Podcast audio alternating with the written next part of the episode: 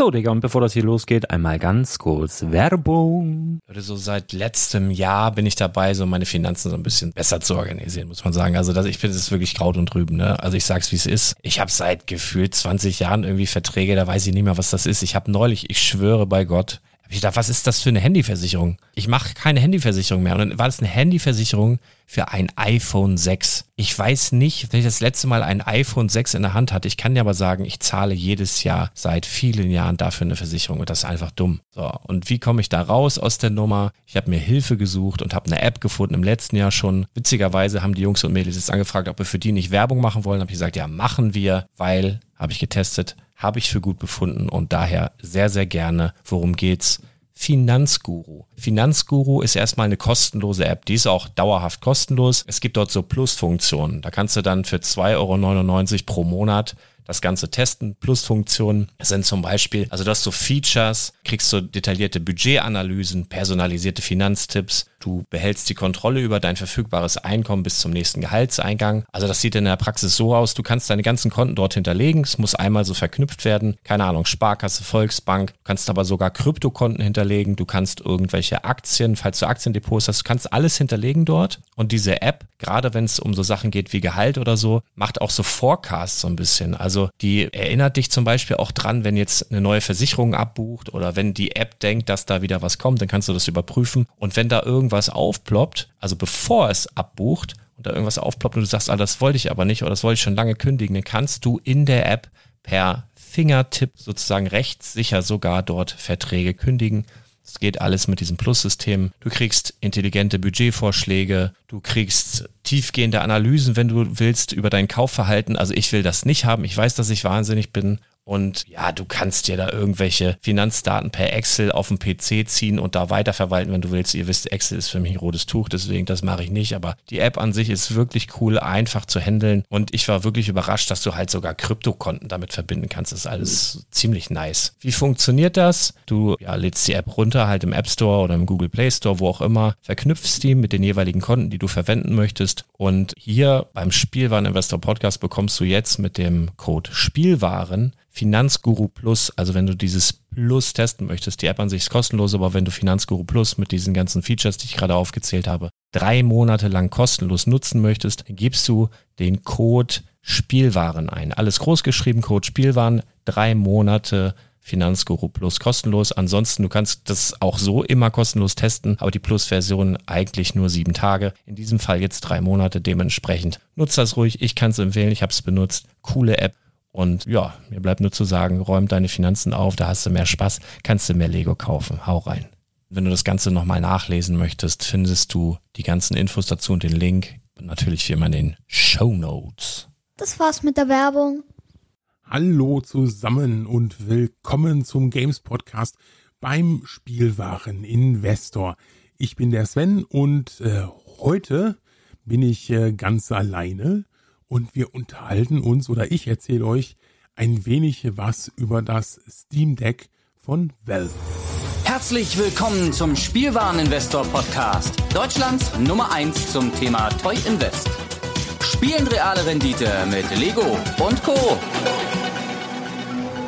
Ja, letztes Jahr im Sommer, ich glaube, das müsste so Juli gewesen sein, äh, kam die große Ankündigung, dass Valve, also ne, die Macher hinter Steam der Plattform, ne, oder noch Spiel, als sie noch Spiele gemacht haben, so Sachen wie, wie Half-Life oder Counter-Strike, äh, die haben angekündigt, ein, ja, will ich jetzt mal sagen, Handheld-Konsole rauszubringen. Ähm, also eine ein, ein, auf einem eigenen System basierende, ähm, ja, Handheld-Konsole. So weit nah an der äh, Switch. Ähm, ja. Und das hat natürlich auch erstmal für einigermaßen Aufruhr gesorgt. Und äh, ja, und dann im Juli letzten Jahres konnte man sie vorbestellen, wenn, wenn man einen dieser Slots äh, bekommen hatte. Also das war also sehr lustig. Gut, man, ich will jetzt Steam auch keine Vorwürfe machen. Die kennen sich ja wahrscheinlich so mit Online-Sachen noch nicht so gut aus. Und äh, ja, die, äh, äh, ich hatte, glaube ich, nach drei Stunden hatte ich dann einen Slot bekommen und dann hieß es, würde Anfang nächsten Jahres rauskommen. Ähm, man hat immer so eine Info auf der Seite bekommen, welchen Slot man hatte. Und bei mir war es halt so, ich glaube, Anfang 2022 wurde dann irgendwann verschoben. Also es hat sich ein bisschen verzögert auf das ähm, zweite Quartal, glaube ich, bei mir zweite Quartal 2022. Aber bevor wir äh, dazu gehen zur Auslieferung und Spaß bei der äh, Vorbestellung, was ist das Steam Deck eigentlich und was was steckt dahinter? Also ich habe schon gesagt, das, äh, das Ganze ist so eine Handheld-Konsole, ähnlich wie die äh, Switch, aber halt natürlich ein bisschen breiter und äh, dicker auch, ähm, weil da ganz natürlich ähm, ja recht krasse PC-Technik drin ist. Also ist von von AMD eigens entwickelt eine CPU drin, ähm, die bis zu 2,4 bis 3,5 Gigahertz macht.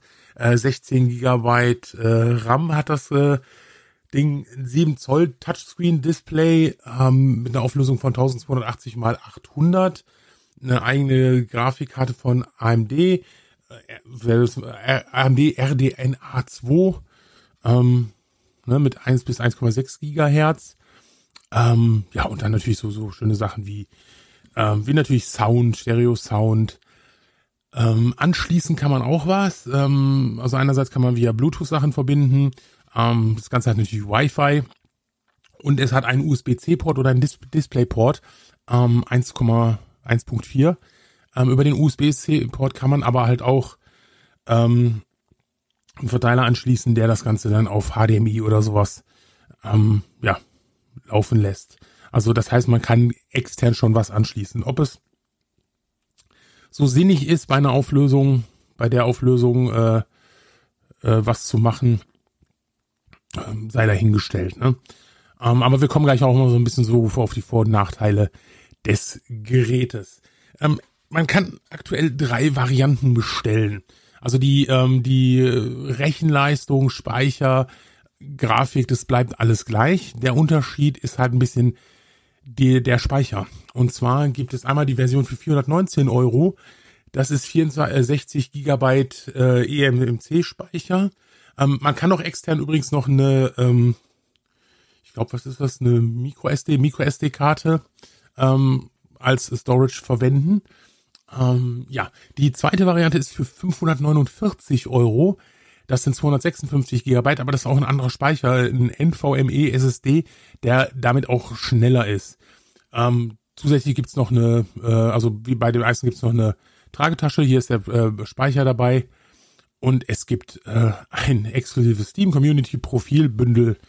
Äh, ich habe es, glaube ich, noch nicht mal benutzt. Ähm, und die Variante, die ich auch äh, mir geholt habe, ist die für 679 Euro, die 512 Gigabyte, ähm, auch mit NVMe SSD-Speicher, auch die damit die schnellste Speicherung hat, hat aber zusätzlich noch ein entspiegeltes, geätztes Glas, was ein besser, ein besseres Display-Erlebnis bieten soll.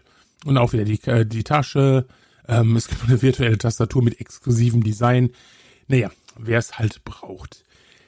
Ja, äh, aktuell bekommt man, äh, kann man es auch wieder weiter vorbestellen und würde es vermutlich im dritten Quartal bekommen, äh, so um den Oktober herum. Wie gesagt, bei mir hat es sich ein bisschen verzögert, das hatte sich aber bei allen verzögert. Ähm, aktuell scheinen die wohl sich recht an diese Liefertermine zu halten. Aber es gibt immer noch, und das darf man nicht äh, vergessen, einen Chipmangel. Das heißt, es kann hier auch mal wieder ne, auf, von einem auf den anderen Tag etwas länger dauern. Ähm, ja, bevor wir zu ein bisschen, sagen wir mal, den Erfahrungswerten von mir kommen, werde ich noch mal ein bisschen was erzählen. Wie sieht's denn aus, so als Investor? Ähm, aktuell ist es ganz gut. Also verkauft wird zum Beispiel die 512 Gigabyte Variante ähm, von 900 bis 1200 Euro je nachdem, ob man sie schon mal benutzt hat oder nicht. Und wie halt gerade, sagen wir mal, das, das Verlangen danach ist. Aber momentan ähm, lohnt es sich schon, also äh, das zum Beispiel weiter zu verkaufen. Äh, ich mache es nicht, aber das liegt auch daran, weil ich äh, das Ding spiele. Ja, wie wird es in der Zukunft aussehen? Also man kann schon davon ausgehen, wenn es so weiter ist äh, mit der Nachfrage, ähm, und es ist im Dezember das Weihnachtsgeschäft, dass sich das Ganze so halten wird. Ähm, momentan die Erfahrungswerte sind soweit ganz in Ordnung. Wie gesagt, da komme ich jetzt gleich noch ein bisschen zu. Ähm, das heißt, das hat schon, das Gerät hat schon einen ganz guten Ruf bis jetzt. So, was habe ich damit in der letzten Zeit gemacht? Ähm, die Installation ist wirklich recht einfach. Man äh, schaltet das Gerät ein, ist ein Netzteil dabei, schaltet das Gerät ein und ähm, ist kein Windows drauf, das ist das SteamOS drauf, also ein eigenes System. Und ähm, ja, man kann sofort äh, starten. Man muss sich einloggen, sein Steam-Account an. Ja, und dann hat man schon direkt äh, das, das eigene System da drauf. Kann ich jetzt alles spielen, was in meiner Bibliothek ist? Nein. Denn die Spiele müssen kompatibel sein zum Steam Deck. Was jetzt immer auch nach und nach passiert. Also aktuell, ähm, also als ich ihn mir geholt habe, hatte ich zehn Prozent meiner Bibliothek waren, also die hatten ein grünes Licht bekommen, also ein Häkchen bekommen, so ein grün, dass sie komplett spielbar sind. Das bedeutet aber nicht, dass die anderen Spiele nicht spielbar sind, sondern sie sind einfach noch nicht verifiziert worden und nicht richtig getestet worden. Ähm, woran kann das liegen? Technisch meistens hat das äh, äh, von der Grafik oder so nichts mehr zu tun, weil zum Beispiel Cyberpunk 2077 lässt sich gut auf dem System spielen. Ähm, der einzige, sagen wir mal, Nachteil äh, ist die Schriftart zum Beispiel, die dann recht klein ist, weil sie natürlich für Monitore gemacht ist. Ähm, bei manchen Spielen kann man die Schriftart so ein bisschen vergrößern. Das hilft dann. Aber warum unterstützt Steam Deck nicht alle Spiele oder manche lassen sich gar nicht starten? Es gibt ähm, einen Kopierschutz, eine Art Kopierschutz und die wird momentan von Steam Deck noch nicht unterstützt. Ähm, da ist man aber dran und ähm, ja, das wird dann wohl in nächster Zeit mal kommen. Äh, warum ich da übrigens auch dran glaube, dass es in nächster Zeit kommen wird, das, weil Steam sehr, sehr coole Updates momentan macht. Also erstmal, die Bibliothek wird immer wieder erweitert. Ähm, und zum Beispiel eine Sache, die mir am Anfang auffiel, der Lüfter ist ziemlich laut gewesen. Na klar, natürlich, wenn ich Cyberpunk spiele, dann wird auch mein PC richtig laut. Aber das war halt bei dem Handheld auch ähm, ähm, messbar, also wirklich äh, hörbar. Und ähm, ja, was äh, es gibt ein Update, in dem zum Beispiel jetzt auch die, äh, der, der Lüfter langsamer läuft und auch damit leiser ist. Also das, ne, also die suchen da schon und hören da auf die Community und hauen da Updates raus.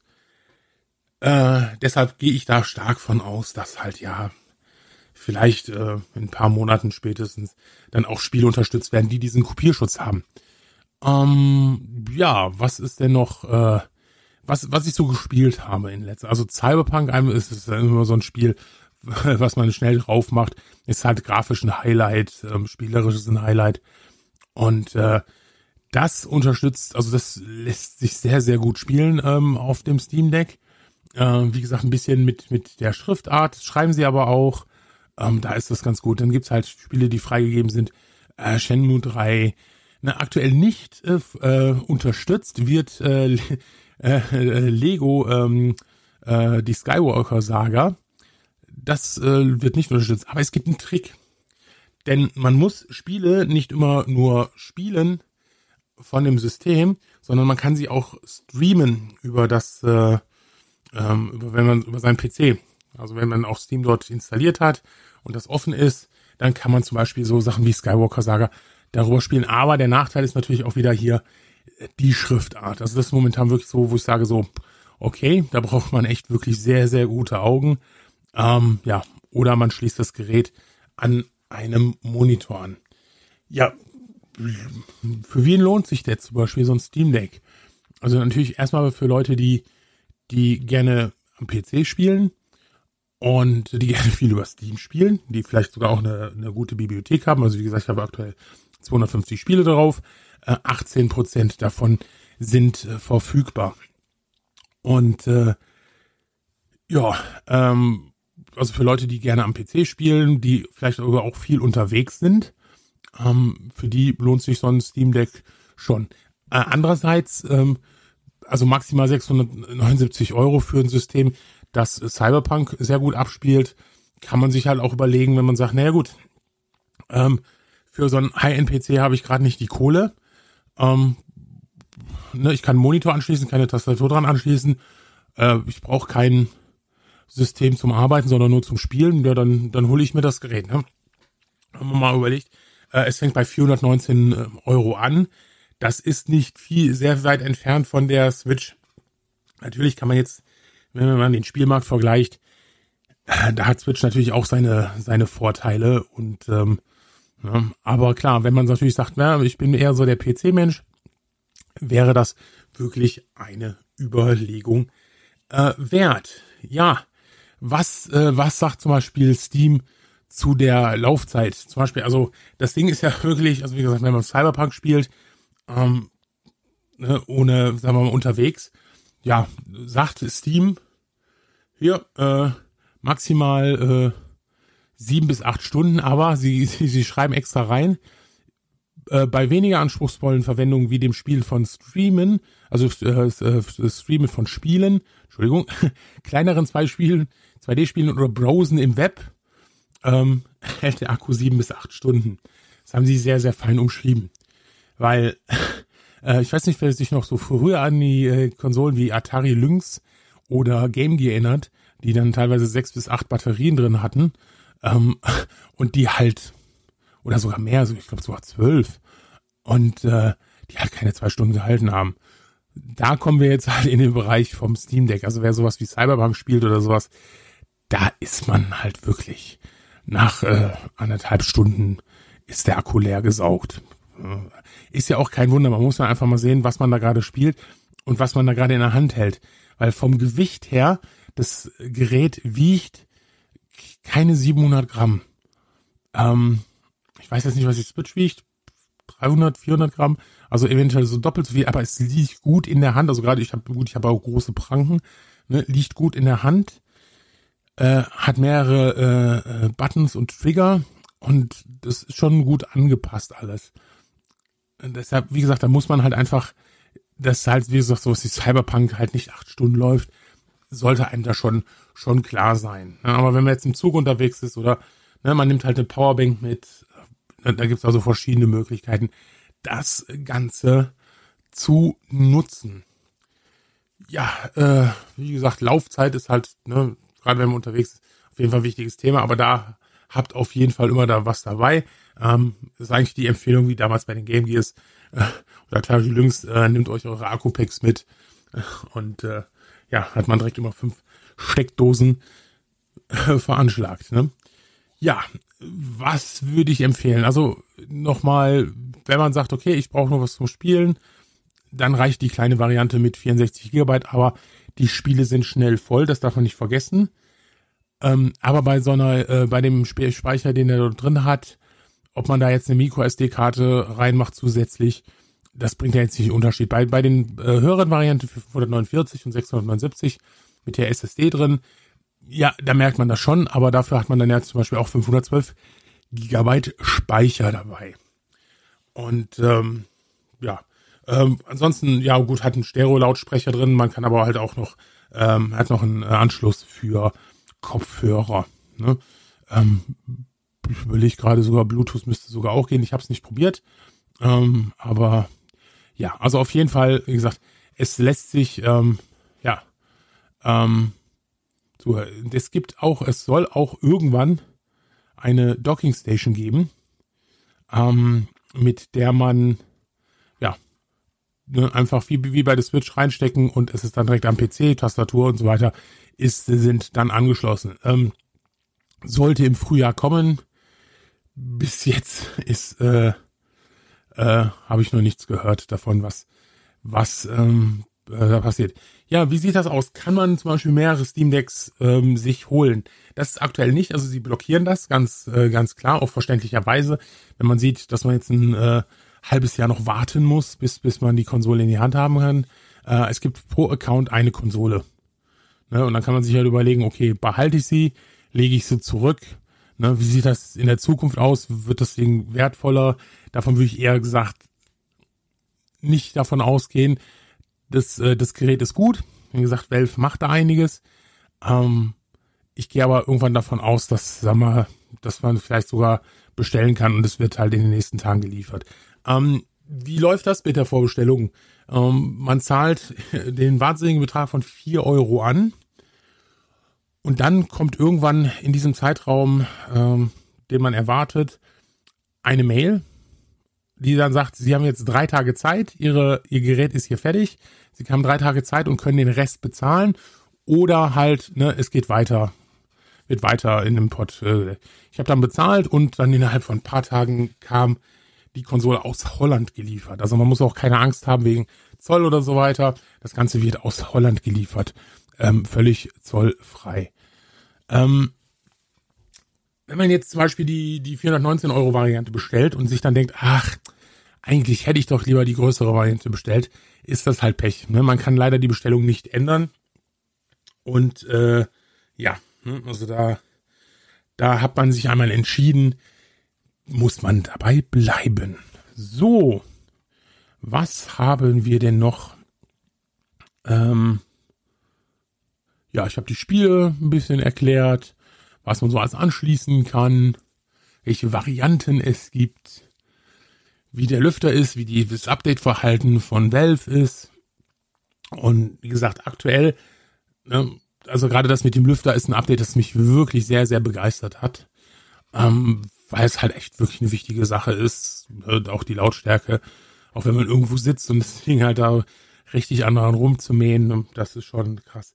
Bei den Spielen hätte ich mir schon eher gewünscht, dass man da viel, viel mehr kompatibel macht. Gerade mit diesem Kopierschutz, da muss ich echt auch sagen, so ernsthaft, das ist euch doch bekannt vorher.